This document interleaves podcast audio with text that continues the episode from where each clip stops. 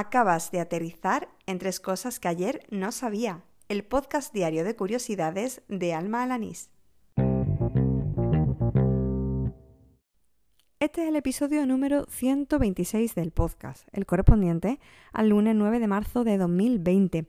Creo que es la primera vez que todos los conocimientos que traigo eh, para este episodio proceden de newsletter.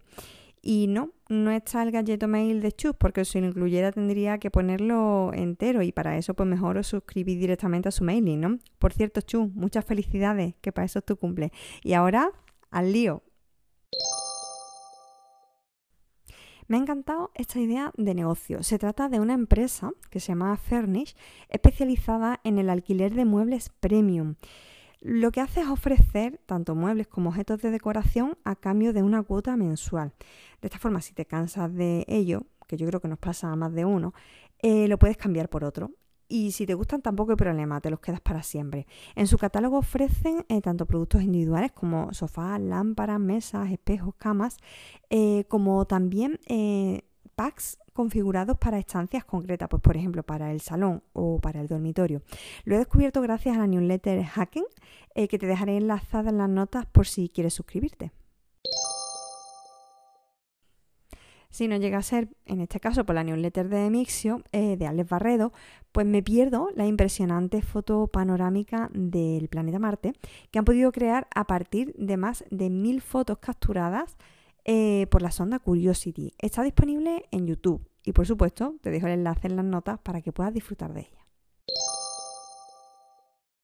Y para terminar, una app, la que recomienda la última newsletter de Futuro, el mailing de Axel Marazzi. Se trata de Wikiscope, una aplicación que mediante la realidad aumentada permite conocer artículos de Wikipedia de lugares y de cosas que tienes alrededor. Funciona pues enfocando con la cámara del, del teléfono a un edificio, por ejemplo, y te muestra el artículo relacionado con él. También dispone de un mapa para que te ubiques por si te encuentras cerca de algún lugar de interés como un monumento, un museo o algún otro sitio peculiar. En fin, dejo el enlace en las notas del programa. Y así termina el episodio número 126 de Tres Cosas que ayer no sabía, el del lunes 9 de marzo de 2020. Por cierto, estoy disgustadísima, ¿eh? Ha pasado todo el fin de semana y no he recibido ninguna información, ninguna curiosidad, ni, ni nada de nada, pues de, de, ningún oyente, pues para participar en el sorteo de Azpil, ¿eh? Así que ya saben, mañana tienes que ponerle remedio, esto no puede seguir así. De todas formas, muchas gracias por escucharme, por estar al otro lado del micrófono y de los auriculares y oír estos episodios diarios, semanalmente, como tú prefieras. No te olvides del sorteo de Azpil, me puedes hacer llegar esa información, curiosidad, web, eh, aplicación, recurso, tanto a través de Twitter como a través de Telegram.